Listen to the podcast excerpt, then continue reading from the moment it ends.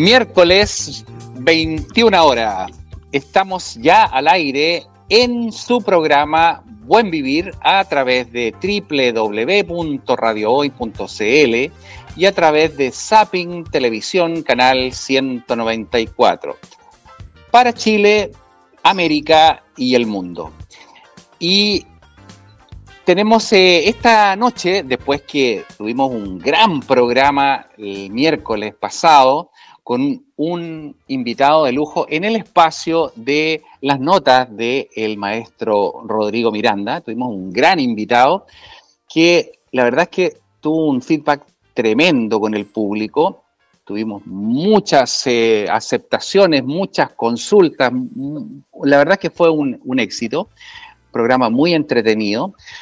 Y la verdad es que eh, pedimos específicamente con Rodrigo y a Claudio, nuestro invitado de la semana pasada, si podíamos tenerlo en una segunda ocasión, ¿no es cierto?, en esta semana y ellos accedieron. Así que gracias desde ya, agradezco la compañía, la buena disposición. Rodrigo, te saludo en tu espacio, las notas del el maestro Rodrigo Miranda. Muchas gracias, Mario. Muy buenas noches. Eh, eh, felices, ¿no es cierto?, con el resultado. Eh, estamos teniendo una muy buena sintonía con la gente que está ahí detrás del buen vivir de este programa. Em, nosotros quedamos la semana pasada ahí con gusto a poco. Entonces, cuando estábamos calentando motores, ya se acabó la hora, esa, esa hora que se nos pasó volando. Y bueno, eh, ya tú sabes que me has dicho muchas veces que este en mi espacio yo me siento como en mi casa.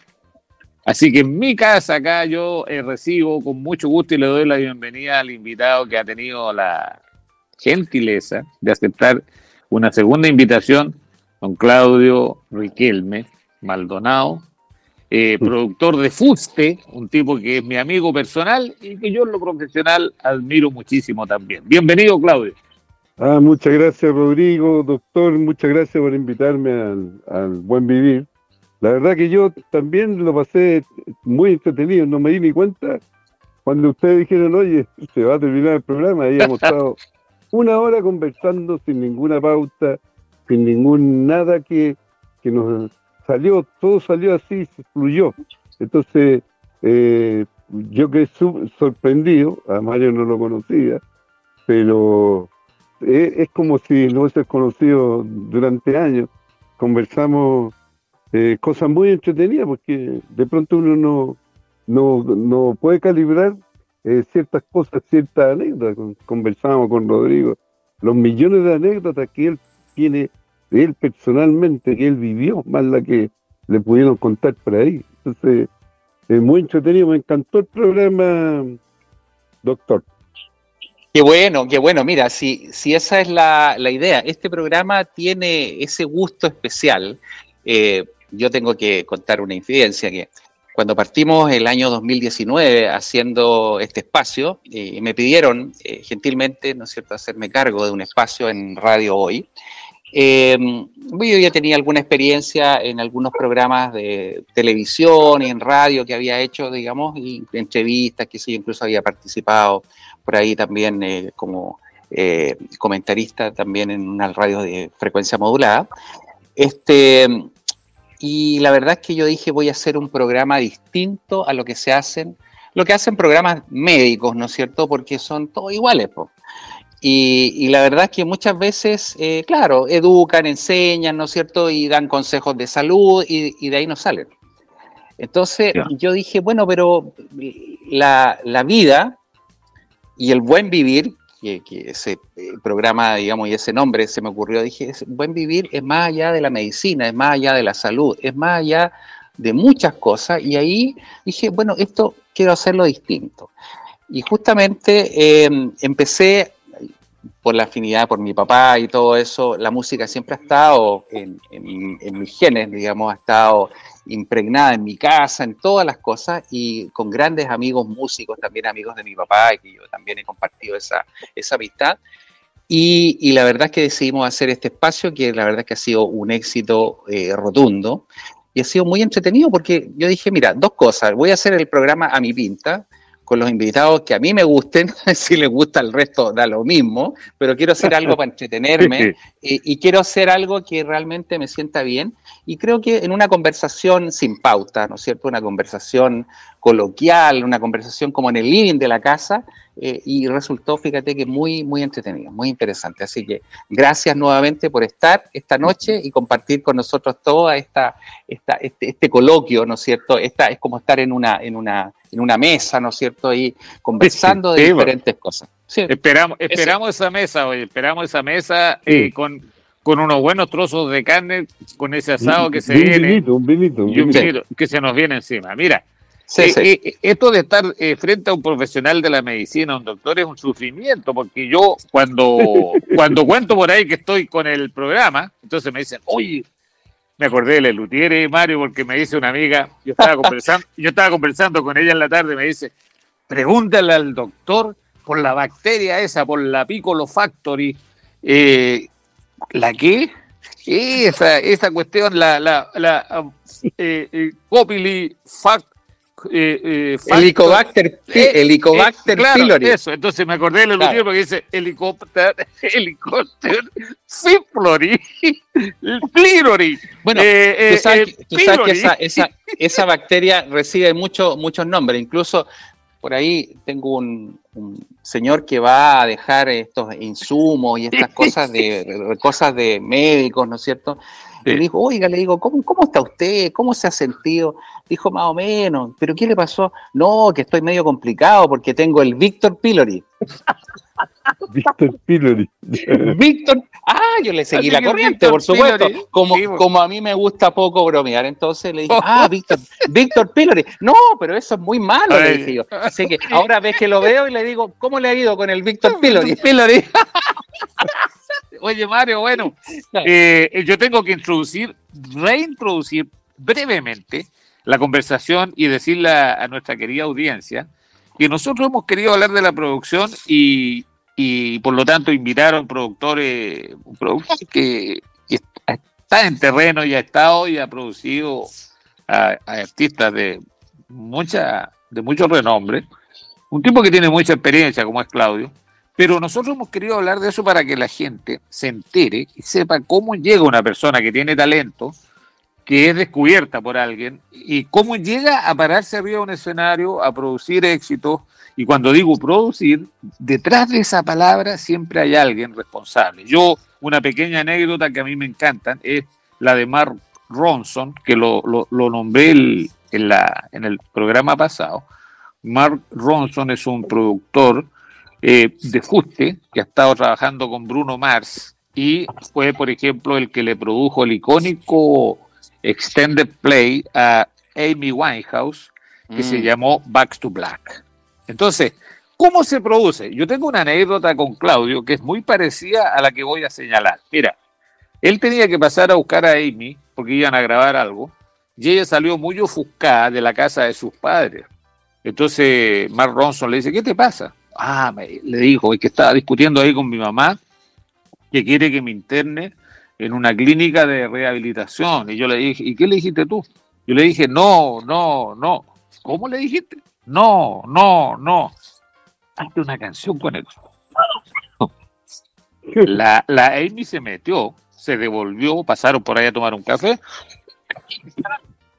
Y como se hacen los grandes negocios, que Claudio se va a reír porque siempre ha resultado así, cuando se hacen los grandes negocios, Mario, siempre las anotaciones son en una servilleta, a veces en un pedazo de papel que uno le pide al garzón, uno no anda ni con lápiz, pero viene la idea, viene el dato y se produce la magia, y ese cuaderno fantástico que tú tienes, esa agenda no la andas trayendo. Bueno, ese tema fue incluido en el Back to Black, fue un éxito, y, surgió así.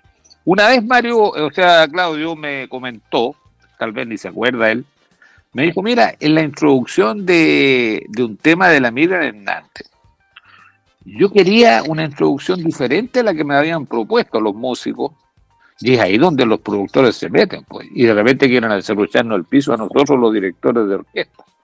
Entonces el, el, tema no me acuerdo cómo se llama, Claudio, pero ¿Hay amor se llamará o no? Sí.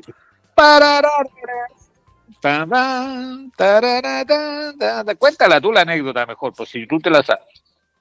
No, lo que pasa es que tenía tenía otra introducción que siempre que lo, de, pronto los, los arregladores, eh, no sé, te hacen un bonito acorde al principio y todo. Y, yo me, me he fijado que los grandes compositores arregladores siempre partían las canciones con la misma melodía del estribillo, o sea, como para ir preparando el oído, para ir preparando el oído para llegar a esa lo que venía después, mm, para que venía después. Entonces ahí se hizo la sugerencia de, de, partir con, con, eh, con, ese mismo acorde. Pam, pam, para, pa, pam, para, pa, pa, pa, Y, así quedó, pero, pero costó porque a, mí, no, a mí yo, me acuerdo que grababa con, Roberto Espinosa, con otros, y me, echaban a mí del estudio. Vos no, si vos no te doy mucho. Entonces uno siempre mete la cuchara porque lo que uno eh, se preocupa es del detalle que le puede gustar a, la al público. Es que la gente no son músicos. Yo siempre decía eh, que le ponían, de, de, pronto el músico cuida mucho el arreglo, la afinación y todo, y hacen bonito arreglo que la gente no lo sabe apreciar, lo aprecian los músicos. Y de repente eh, dejan de lado la simpleza que debe tener un tema para que la gente lo escuche. Yo decía, mira, en un recital, ponte tú, hay un 90% que no saben música y no tienen idea si se desafinó o no se desafinó. A él le parece que cantó bien o mal y no, no cachan de sonido, nada. Entonces, eh, pero sí a la gente le gustan las cosas por algo. Entonces, eh, en el tema, en la, forma de arreglar los temas como arreglar los temas para Petty, para Roberto Carlos, para todo, todos los, los, arregladores, incluso Manuel Alejandro, recurrían a eso, de partir inmediatamente las canciones con la música en vez de hacer una, introducción, una introducción eh, partían inmediatamente con entonces uno sí, claro. ya, ya el oído se te preparaba para, para el estribillo, como que lo conocía. eso es muy, es muy interesante eso. Mm. Es, muy importante lo que dice Claudio, y, discúlpame si te interrumpo, pero eh, fíjate que hay un fenómeno, y tú como médico, Mario, a lo mejor me podrás clarificar un poco. ¿Por qué? La pregunta es la siguiente. ¿Por qué gente que no ha tenido nunca una formación musical, que ni siquiera tiene oído musical, y si no, no pueden cantar ni los pollitos dicen, ¿por qué esa gente se da cuenta cuando un cantante es desafinado? Fíjate que esa, es una, esa es una pregunta bien profunda, porque no es llegar nomás y decir, no, que este gallo no canta bien.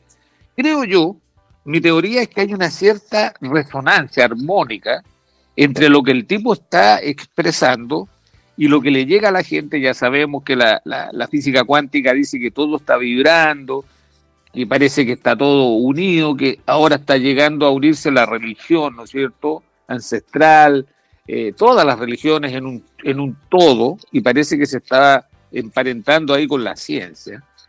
Pero parece que hay una cierta armonía. Fíjate que, eh, para terminar esta pregunta, Mario, porque te voy a dejar la pelota boteando ahí. Como músico, me han preguntado a mí, ¿Qué cantantes a ti te han parecido extraordinarios o, con los cuales tú lo has pasado bien? Bueno, Rafael, por su histrionismo, pero Claudio nombró a Roberto Carlos. Ese tipo me hace gozar porque las notas cuando canta las da afinadísimo. Stevie Wonder, una cantante cubana que desapareció que se llamó Olga Guillot. Ah, eh, la reina del bolero. La reina del bolero. Entonces, que cantaba con mucha fuerza, con mucha pasión, pero además era muy afinada. Mario, ¿qué te parece a ti esa cuestión? Porque a lo mejor es algo fisiológico.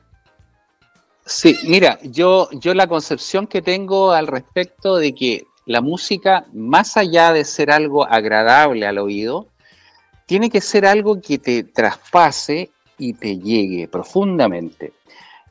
Por ejemplo, un, un, cantante o una banda, ¿no es cierto?, en que tú la escuches y sientes que se te erizan los pelos, ¿no es cierto? Yo creo que eso es trascender.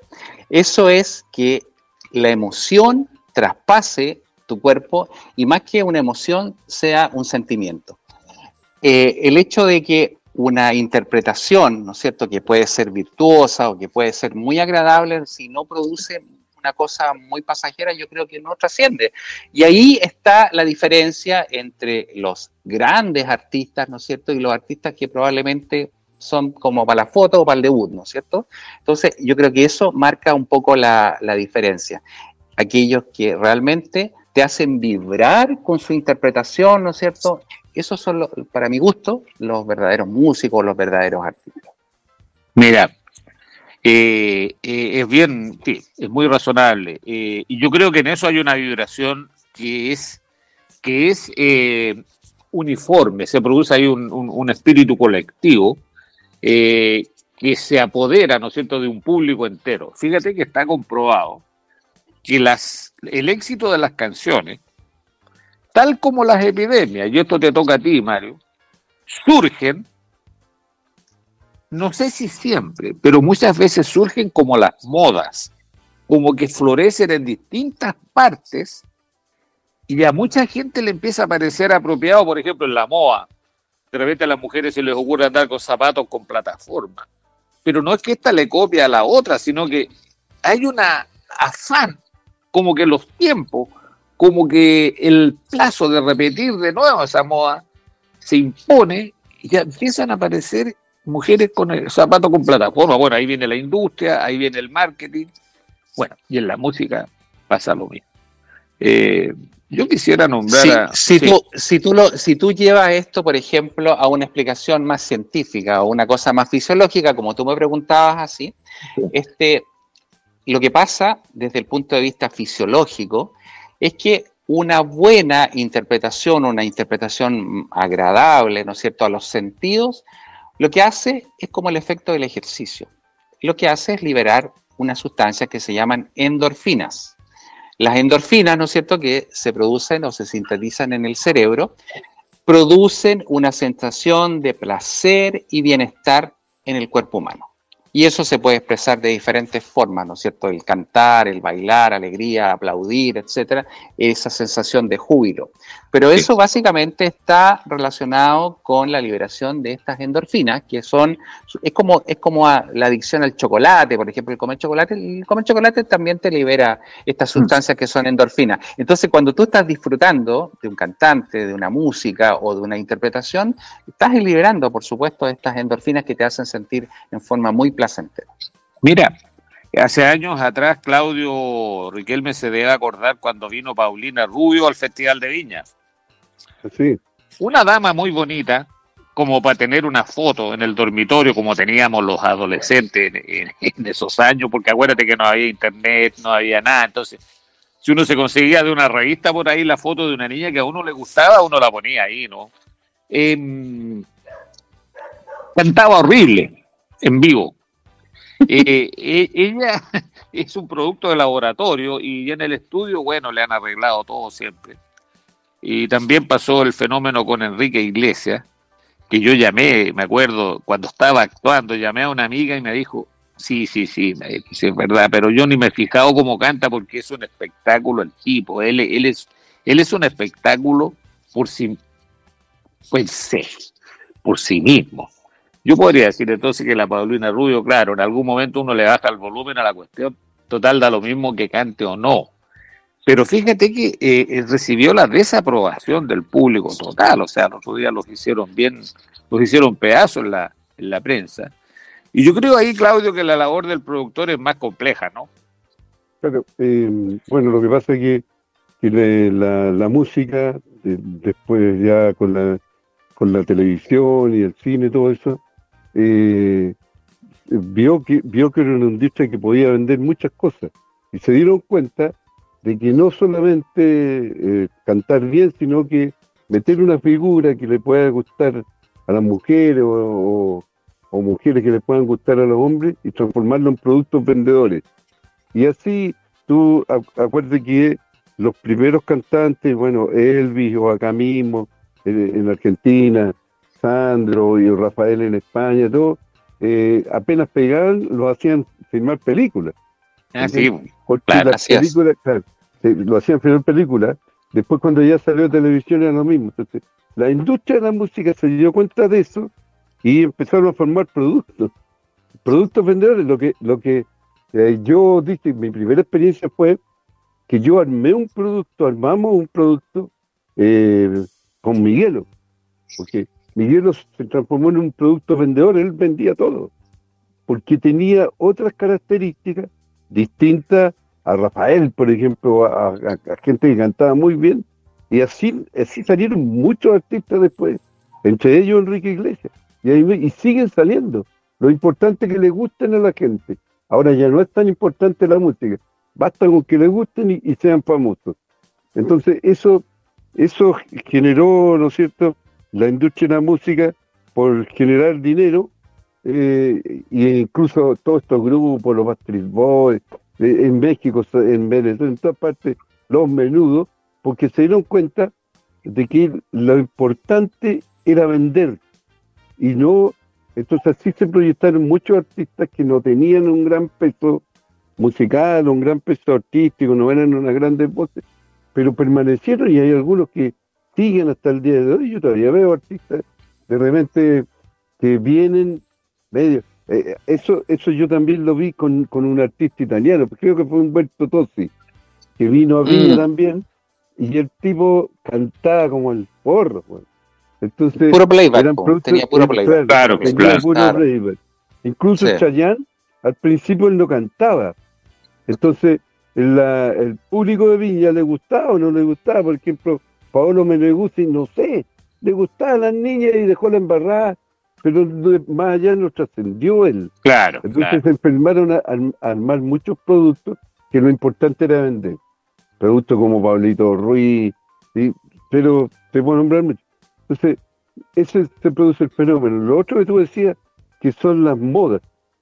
Las modas, eh, eh, la música ha tenido modas, porque ya si uno se va bien atrás, en, en, Europa, a través de Carlos Gardel, en, en París y en Alemania sobre todo, el tango hizo furor y la gente empezó a, cambiar el vals por el tango.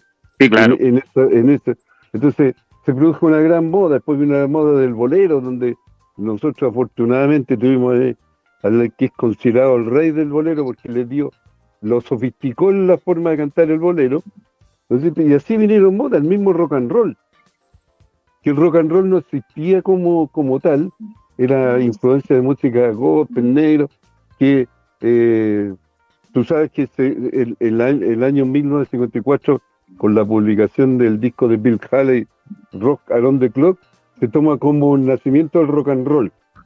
¿ya? Y se viene la moda del rock and roll en todas partes y eso produce después un movimiento musical que se le llamó la nueva ola. Y la nueva ola viene de, viene de, Italia, de, viene de Europa. Entonces ahí engancha la nueva ola, después viene a Estados Unidos y después llega a, a nuestros países el mismo movimiento que, que iba acompañado de una forma distinta de actuar de la juventud. ¿ya? Y a eso se le llamó la nueva ola, porque el, joven se, se sacó toda su personalidad que tenía esta vez, se emancipó. Porque no, no sé si a, ti te tocó, Rodrigo, pero antes eh, uno se portaba, en la casa era como estar en el regimiento, porque a los papás uno no los tuteaba, y te daban orden, en la escuela lo mismo. Y el rock and roll empezó a variar todo eso y la juventud empezó a expresarse, cosa que era jamás se, pensó una cosa así. Por eso el rock and roll, que yo personalmente creía que el rock and roll significaba piedras rodando, dando vueltas, qué sé yo, y después, después al, hacer la investigación acerca del rock, eh, me di cuenta que eso significaba, el rock and roll significa desenrollo de ideas que están enrolladas y que la juventud la empezó a desenrollar y empezó a tomar, eh, tomar más valor la presencia de los jóvenes, darle más valor a ellos y que cambió la relación entre padre e hijo, eh, no como hoy día que no respetan nada los cabros, pero en esa época que todo empezó a cambiar, después vino Elvis, que yo recuerdo que Elvis eh, en su primer programa de televisión lo enfocaban de la de la cintura barrida, pues, no, porque era, no podían mostrar la, la cómo, cómo meneaba él, eh, la peli y todo eso. Entonces, de ahí vienen, vienen todos estos cambios y que se siguen viendo, siguen lamentablemente para mal, porque hoy día vemos que el reggaetón o el trap esta urbana eh, eh, no tiene nada de poesía y mucha grosería, porque sin, sin pecar de pacato, o sea, no sé para dónde vamos. Claro, claro, hay una pobreza, hay una pobreza tremenda. Hay una y son modas como tú decías, pero el reggaetón, Sí. Y, pero, pero son, lamentablemente es lo que más está vendiendo. Sí. Yo, yo fíjate que, claro, perdona, yo quisiera irme al otro extremo ahora, ya que tú mencionaste ese tema que me parece muy interesante, Claudio. ¿Qué pasa con los artistas que no han sido ni, ni mueven la pelvis, ni son buenos mozos? Eh, te voy a poner un ejemplo, Silvio Rodríguez. Silvio Rodríguez sale en algún momento con su tema eh, Ojalá, acá. Llega a Chile el tema Ojalá y uno dice, ¿quién es ese gallo que canta? Está hablando de un disparo de nieve, la poesía pero en su grado superlativo, bonitas melodías, el tipo, bueno, sabe música, él estudió, tuvo estudios formales. Pero fíjate que ahí se produce el fenómeno absolutamente al revés. La canción se sustenta por sí sola porque él la graba con una guitarra acústica, ¿no es cierto? La canta con una guitarra acústica en el Estadio Nacional o en el Estadio Santa Laura. Y esa misma canción yo se la he escuchado a Silvio acompañado por el grupo Iraquere, que ya te voy a, a, comentar algo al respecto. Y luego, Silvio Rodríguez Mario acompañado por la Filarmónica de Berlín, cantando el tema Ojalá. Y la canción es la misma. Entonces, no es ni la Filarmónica de Berlín, no es el grupo Iraquere, no es la pelvis de, este gallo, eh, no es nada, sino que es la poesía, como te digo yo, con un vuelo altísimo, unas bellas melodías, una buena interpretación, una voz discreta y una buena ejecución con la guitarra. Pero acuérdate que cuando vino a Chile, en esos años, eh, él vino acompañado por el grupo Iraquere, que son unos, unas bestias. Yo creo que no me equivoco cuando digo que el mejor grupo que yo he escuchado en vivo en mi vida es el grupo Iraquere. con una disciplina, tienen todo el tiempo para estudiar, en fin. lo, que pasa es que ahí se produce otro fenómeno, porque en los años 70, a, fines de los 60 y todo, toda la década del 70, eh, vinieron unos cambios sociales muy fuerte en, casi todo el mundo, y a nosotros nos tocó eso y aparecen los trovadores. Aparecen los trovadores que ellos eh, identifican el sentir popular de los pueblos, sobre todo eh, a través de las revoluciones políticas. Entonces aparece Silvio Rodríguez, aparece el otro, Pablo Milanés. La trova, la trova cubana. La trova, toda, la, toda la trova cubana, y que por supuesto, con, con, por supuesto, con el con la llegada del socialismo también acá a Chile, al gobierno con Salvador Allende, ellos adoptan esto y, y sale una gran cantidad de artistas nuestros también identificando eso con sus letras. Ese tema, ojalá que tu nombre aquí fue más conocido por la por la Gloria Simonelli. Sí, claro. Pero, pero, pero claro, entonces eh, ellos se, se, identifican así. Entonces, para, para ser un trovador nato, no era necesario tener buena pinta ni nada, porque lo que vendía él era un sentimiento, como los prisioneros acá. porque a mí me tocó ver el desarrollo de los prisioneros, y yo estaba con otro artista que para mí, yo el otro día lo nombré, que es Álvaro Caramelli, que lo hacía contingencia en sus canciones, pero los prisioneros sí. Entonces los prisioneros identificaron a una, a una mayoría de Chile que no quería más dictadura, que no quería más toque queda, que quería más libertad, que quería democracia, y decía, ya está bueno, son muchos años. Entonces, eh, ellos nacen y hacen sus canciones eh, identificando ese, ese sentimiento que se vivía y tiene un éxito rotundo porque la gente de verdad que ya no quería más guerra con el tema. Claro, pero yo, yo ahí tengo mm. que algo que decir, Clavito. ¿ah? Mira, yo, yo justamente quería apuntar a eso. Las canciones panfletarias y políticas, que yo las separo absolutamente de lo que te estaba diciendo antes, son otra cosa. Yo, yo, por ejemplo, a mí me gusta mucho el tema de Lucía que canta Joan Manuel Serrat. Yo siempre digo, a mí no me importa lo que piense Joan Manuel Serrat, no tengo la menor idea de qué corriente política es. Le he escuchado. Rodrigo, perdona, yo, le he escuchado algunas canciones panfletarias, mm. pero son feas. Las canciones panfletarias son horribles. Eh, los, los, prisioneros, Tren al Sur, eh, oh, temas maravillosos. Entonces, claro, sí, sí, sí, pero. La salida, mm. la salida de los prisioneros me refiero. Yo, pero yo estaba, yo estaba, yo estaba, digamos, eh, con respecto a lo que tú dijiste, de que estos cantantes que identifican y que hacen una cosa más social, más de trova, no requerían de una pinta, da lo mismo, si eran pintosos o no. O sea, yo creo que si sido, tenido buena facha, no le hubiese resultado tanto. Tenían que ser un poquito más, más normales. Entonces ahí se da ese, ese fenómeno que tú decías. Bueno, yo he visto cantantes preciosos. Claro, ahí se da eso, que, o como antes, antes tampoco porque la radio, la radio imponía los éxitos y la televisión prácticamente no existía. Entonces, por eso muchos artistas de, cuando sale la televisión se fueron quedando atrás porque ya no lo acompañaba la pinta. A menos que fueran grandes, grandes, que ahí solo necesitan la herramienta de la voz y la forma de interpretar, como, no sé, pues, si, me voy a Francia, no sé, la Edith Piaf, eh, Becot, Charles Nabour, de este, yo, yo dije al principio que cuando sale ya la televisión en forma masiva, ahí nacen los productos artísticos. Claro, ahí nacen los productos artísticos. Ahí ya no era tan necesario que cantaran tanto. Sí, fíjate que yo, yo parece que vamos a ir a la pausa, Mario, luego, ¿no? Mira, sí, vamos a irlo a quitar la pausa. Mira, yo, yo te voy a decir algo. Yo, una figura que yo valoro muchísimo, que admiro mucho, es Paul McCartney. Yo nunca lo he escuchado cantar ni en contra de esto, ni en contra de este otro. Él, él defiende las ballenas defiende, él dice que si los, si los mataderos tuvieran murallas de cristal, nadie compraría carne. Y el tipo tiene un tremendo éxito, es uno de los compositores más exitosos del siglo. entonces, entonces yo... no, claro. No, y te, no, no, no, y te puse a Serrat, te puse a Silvio Rodríguez.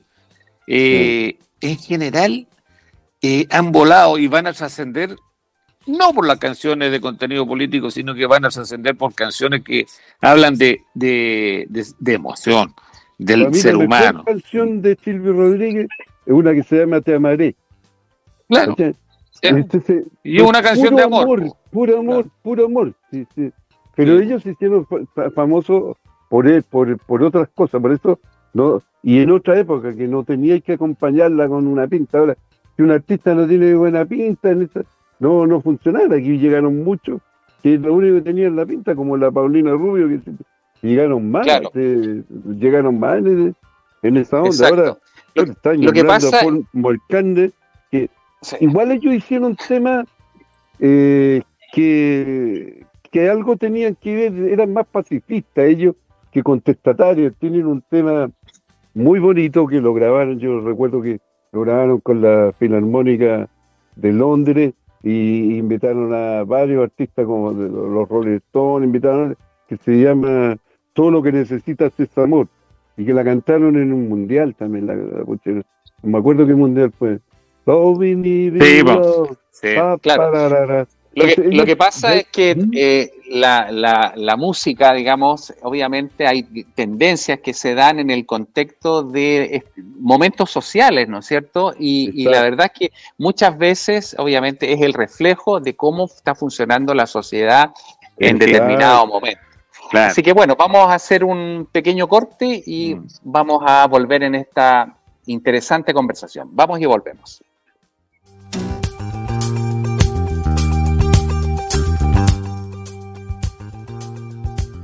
En su programa Buen Vivir, el late show de los días miércoles de 21 a 22 horas por el streaming de la radio hoy, www.radiohoy.cl y a través de Zapping Televisión, canal 194. Y esta eh, noche, en las notas de el maestro Rodrigo Miranda, con Claudio Riquelme, productor musical, conversando de la historia de la música de Chile, ¿no es cierto?, eh, de todos los eh, artistas que le ha tocado dirigir. Claudito, yo quería preguntarte, porque la música tiene de éxitos y fracasos, ¿no es cierto? Y sin duda tú habrás palpado ambos lados o ambas caras de la moneda, ¿no es cierto?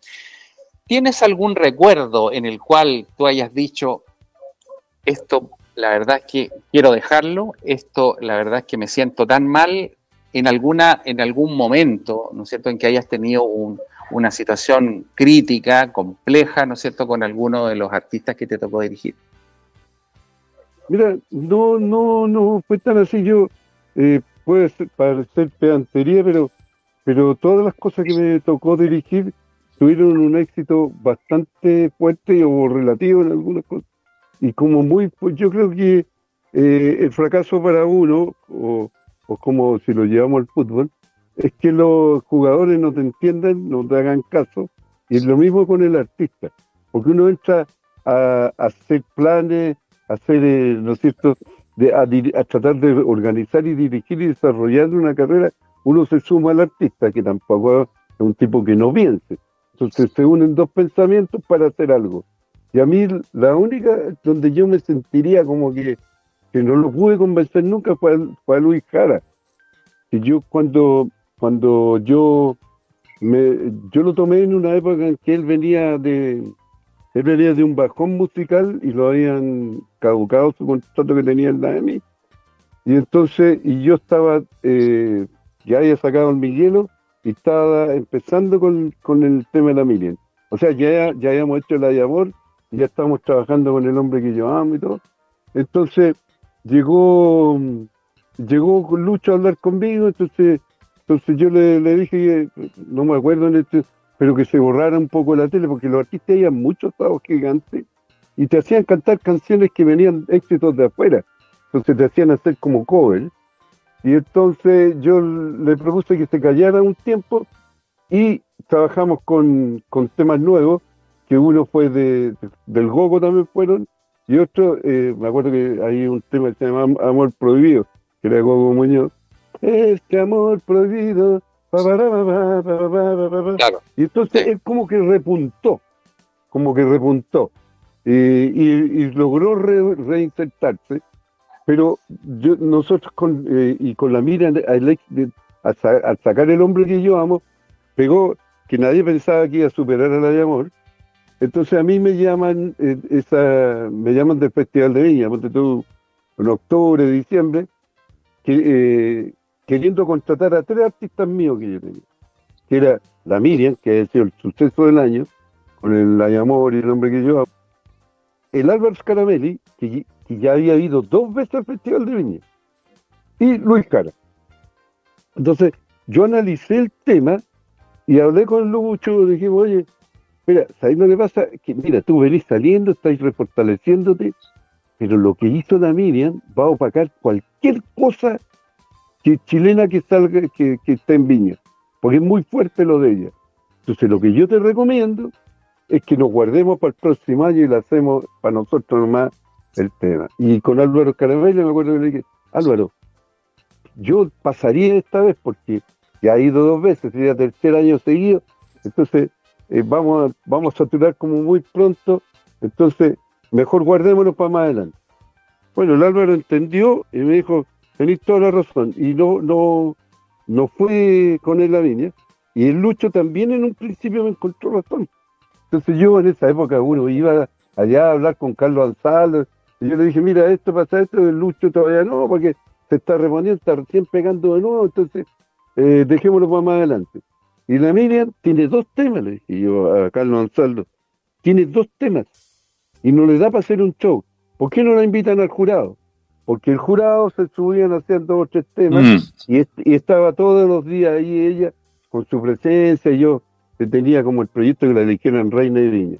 Bueno, así fue, pero el Lucho después se arrepintió y él solo llamó a Carlos Gonzalo como a las dos, tres semanas cuando se supo que, eh, que, él, que él había rechazado ir al Festival de Viña. Entonces, eh, y dice, no, vos hay que reconsiderar la decisión, así que yo quiero ir nomás. Bueno, ahí yo me enteré y le dije, pero Lucho, ¿te, te vaya a ir a suicidar? A No, y seguramente otra gente le dijo, no, que yo estaba protegiendo a la Miriam. ¿De qué voy a proteger a la Miriam si estoy protegiendo a ti? Finalmente fuimos a Viña y hablábamos cosas, ya estas canciones, este va a ser el orden. Entonces, mira, tú trata de no hablar mucho con el público. Los, cantantes tienden a, hacer cantar el público y poner el micrófono para que le coreen las canciones. Y, a él lo, tiraron muy valorable porque el artista, después de la, del artista principal, la competencia, después, después del humorista, después venía el Lucho. Entonces le dije, puta Lucho, sale y hazlo rapidito. Hablamos del vestuario, del peinado, de todo, y, y quedamos todo eso de acuerdo, y él no hizo nada de lo que habíamos dicho. Y yo dije, por ejemplo, sale de blanco, salió negro. No te venís para atrás, te venís para atrás. No hagáis cantar al público, todo el rato tratando de hacer cantar al público. O sea, pasó sin pena ni gloria, güey. Sin pena ni gloria. Y yo ahí le dije, mira, Lucho, si tú crees que así esta cuestión, por último te doy la oportunidad de que me discuta las ideas que yo tengo y me podéis convencer y al final hacer lo que tú decís. Pero no me digáis voy, de blanco, si después aparecís de negro en el escenario. Así que hasta ahí llegué yo con, con Lucho. Entonces ahí eh, yo, yo creo que o yo no lo conocía o me sentí como que fracasé en mi intento de, dirigirlo a él ahí en ese festival. Es un, un recuerdo que no es muy bueno. Antes yo habíamos hecho pegar un par de temas, fuimos a Perú, a Bolivia, eh, fuimos a Miami, eh, y la cosa andaba bien, pues yo solamente lo estaba protegiendo de la fuerza con que venía la Miriam. De hecho, la Miriam eh, fue al jurado, la eligieron reina, le dieron todos los premios. fue la figura, era la figura chilena del año. Antes me acuerdo que para que un cantante lo invitaran a la viña tenía que haber pegado mucho durante el año. Así llega en la viña, ahora llega cualquiera. Pues. Mm. Yo creo que ese recuerdo, no, lo demás no, porque yo terminé con todos los artistas muy bien. Yo tengo, yo tengo como, como mala experiencia la experiencia personal de que mi, de que mi actividad perjudicaron siempre mis relaciones familiares. Pues yo, yo me separé tres veces, yo cuatro matrimonios prácticamente. Entonces, por eso yo decidí no, no seguir, eh, tratar de dejar un, un, poco de lado el tema del manager y dedicarme más a la producción, que si me quita tiempo será una semana, eran meses los que me tocaba de pronto estar afuera, entonces eso perjudica las relaciones. Mm, claro que sí. Eh, es, difícil. Entonces, si tú me haces recordar momentos así, y, y, un, momento que tuve en, el Festival de Villa del Mar, el primero que fui yo, que, que increíblemente yo fui con dos humoristas, que eran, que, que yo era su representante, que fue el Mógenes Colache, y Irane. Entonces, ahí también se produjo una cosa, primero que como de dulce y gras, porque al Mógenes lo cortaron y salimos todos llorando de la quinta, pero al otro día se transformó en la figura en Chile. Entonces, claro, claro. Pero eso no fue programado. en todos los medios, claro. no, hicimos una gira de Arica Punta Arena, llenamos en todas partes, fue la locura. Y, el Checho, que en todas las previas, eh, el, show de él andaba mucho mejor que el Hermógenes. Y también se produjo un tema de, no acatar instrucciones eh, porque hay eventualidades, porque eh, el Mógenes estuvo el día miércoles, el Checho le tocaba el día jueves, y yo jueves, jueves o viernes, pero fue después del Mógenes, entonces las instrucciones de él era que no diera declaraciones porque estaba el escándalo y si lo veía algún periodista que dijera, bueno, yo apoyo a mi, a mi colega, tenemos el mismo representante, y nada de eso hizo el Checho. El Checho eh, hizo declaraciones que, que, lo había encontrado grosero, entonces se le echó toda la gente encima. Claro. Y para cuando llegamos, cuando llegamos a la noche a la actuación, yo le dije, mira, tenéis claro que eh, cuando te nombren te van a pifiar, Entonces tú aguantas las pifias y háblale a la gente, dile, pucha, yo no tengo nada que ver con lo que le pasó a mi colega, yo lo apoyo, quiero que me vaya bien, para dedicarle esta actuación a él. Y Sergio me le dijo que no, si estaba loco, que no hiciera que no hiciera eso, haz tu show, si está muy bueno tu show, y tenía un show con Valera. Tuvo 20 minutos bajo una pifia el techo. Y yo de atrás gritándole. Y Juan Romero me mandó a sacar con los guardias que me agarra combo, weón. ¡Checho, párate, weón! Párate. Entonces, y finalmente él se para y dice, bueno, yo, y, y porque la pifia era tremenda, yo no sé si tú estabas ahí, en ese festival, Rodrigo. Sí, pues sí, y, claro. y- y ahí la gente dijo, bueno, en realidad, solo quiero que me escuchen, decía. Claro. Eh, en realidad este no tiene nada que ver con, Sí. con los Mósquenes, y ahí lo escucharon y lo logró sacar adelante, y, y a lo mejor después, y, se- y le tenían que preparar la cama elástica para que terminara payaseando arriba el escenario, sacamos la cama elástica, empezó a saltar, y al final la gente dijo, pues en realidad tú, tú tienes que ir, y empezaron a aplaudirlo y le pidieron Antón. Y así zafó, pero fue muy, fueron minutos horribles. Complicado, Eso, el ah, Checho-. De, de hecho, el Checho se, se retiró. Yo iba a hacer una gira con los dos humoristas por todo Chile.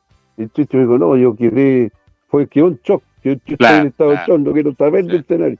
Y Sí. estuvo más de un año sin subirse a un escenario. él. Entonces, ese otro recuerdo que, que, que no es agradable, no es agradable, porque Mm, tal como tú dices, Claro. la vida no es puro éxito ni puro fracaso. mm. Entonces, mm, sí, me hiciste recordar esto.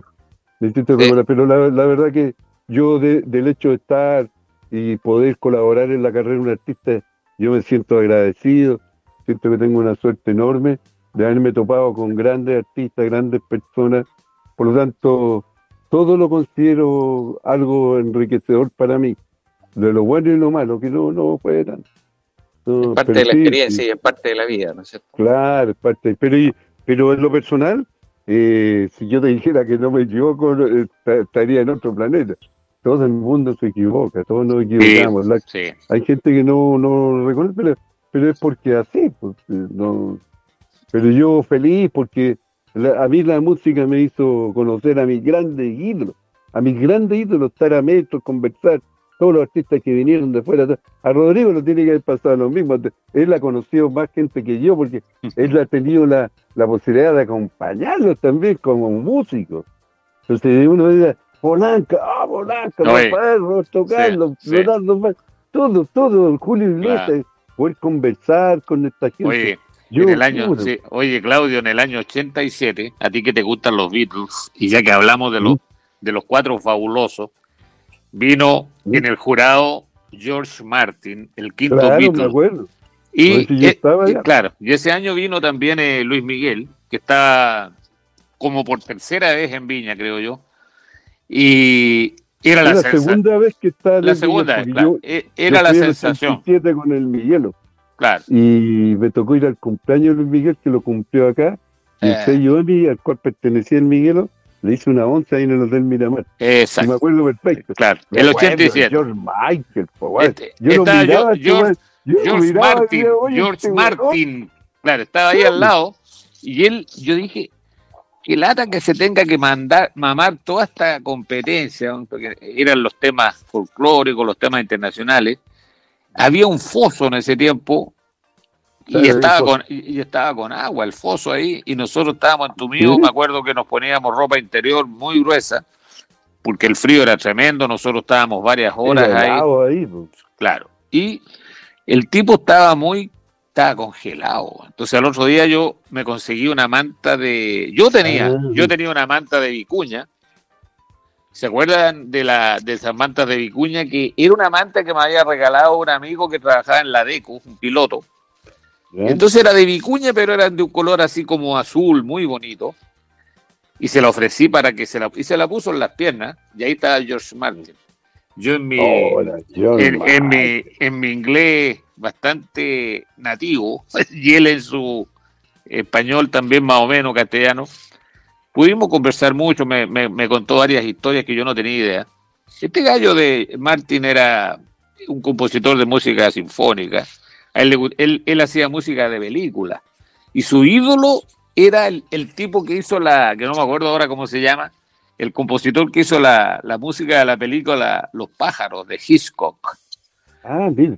Claro, y él me y, y cu- y cuando estábamos hablando un día, llega un tipo pues, con una con una cinta de estas piratas, de estas que se que se filtran de los estudios para que se la para que él se la firmara. pues.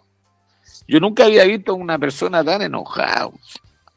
Hoy estaba ¿Por qué? furioso, le dijo, eh, claro, se la llevó a George Martin para que le firmara la cinta que era pirata. Y el otro le dijo, no me gustan los piratas, le dijo, no me gustan los piratas. Y yo le dije, está. "Á- ándate mejor, le dije yo, porque le viniste, le viniste a decir al productor Claro. de los. Ahora, George Martin como productor, siendo músico, él lo que hizo fue, me dijo, yo no los escuché al principio, me dijo, me hablaron de ellos, pero yo no los... Y después me dijo, me fijé en las canciones y claro, eh, él le, claro, le puso el, emblemático arreglo de, de, cuerdas a Yesterday. Y ahí volvemos de nuevo al tema de las canciones que se sustentan por sí solas, por Mario, porque Yesterday el tipo la puede hacer con la guitarra. Y lo bueno de Paul McCartney, eh, a diferencia de otros compositores, era que el tipo siempre hizo las canciones de pe a pa terminadas entonces hay unas grabaciones por ahí que andan circulando donde él llega al estudio, porque así trabajaban ellos, ellos componían en la noche y al otro día le mostraban los temas a, George y a Ringo que estaban en el estudio. Le dijo cuáles eran los acordes. El tipo toca la canción con la guitarra y es la misma versión que vamos a escuchar. Esa canción se estima, mis queridos amigos, eh, esa, esa, esa canción se toca cada 30 segundos en alguna parte del mundo. Así que yo creo que eh, Paul McCartney tiene una, una, una manguera así donde están cayendo los dólares en su bóveda. Bueno, este salió elegido como la segunda canción más popular en el mundo y, y me, yo la primera me sorprendió porque es Hotel California de los Eagles. De los Eagles, Ese es del, del, siglo pasado, la primera y la segunda. Oye, me acordé de, preguntarte algo. Yo no, yo no recuerdo bien, pero Don Costa estuvo en el Festival de Viña. Sí, sí vino y estuvo de jurado. Mira, Don estuvo Costa, Don, Costa que le hacía los arreglos a, a Frank Sinatra. claro, claro, claro, No, sí. Bueno, ahí estuvo el Supply. bueno, ahora han venido todos. Pero en ese tiempo era una gran novedad porque no venía nadie por Mario en ese tiempo. Me quedé en penumbra. Sí, no, pero se te ve, se te ve. Ray, Ray, Ray Connick. Ah, qué risa. Sí, Ray, Connick también vino. sí, sí. sí, mira, y justamente estamos en la hora del cierre y desde la penumbra ya vamos a cerrar el a despedir, a despedir. A despedir este programa que la verdad es que, como dijimos la vez anterior, eh, fue un programa eh, tremendamente entretenido, siempre grato eh, con Rodrigo, y bueno, y ahora con Claudio, ¿no es cierto? Que los veo, yo les voy a poner en esta ocasión, ustedes son los iluminados. sí, porque yo, estoy, en la, Exacto, acuérdate lo que te dije, acuérdate lo que te dije, acuérdate lo que te dije al comienzo. Tú vaticinaste que... en esta zona, sí, Caletango, el Calagante, el Monte, todo eso se, se, vienen las tinieblas, se vienen las tinieblas. Se venían las tinieblas y parece que ahora ya llegó. Así que ah, ya, vamos ya, ya. a despedir desde acá. Pues el programa, agradeciéndoles esta noche eh, la presencia de ustedes una vez más. Y bueno, la verdad es que, como dijimos la vez anterior, esto da para muchos programas, siempre grato tener a Rodrigo y además conocer a Claudio ha sido una delicia. Así que gracias ah, muchachos. Muchas gracias, Mario. Gracias por tus palabras, Mario. no, gracias a ti, todo lo contrario. Y a Rodrigo siempre un amigo que está siempre dispuesto y disponible para nosotros. Así que los despedimos y si Dios quiere nos encontraremos en siete días más, espero que con más luz. Un abrazo a todos y buenas noches. chao, chao. chao. chao.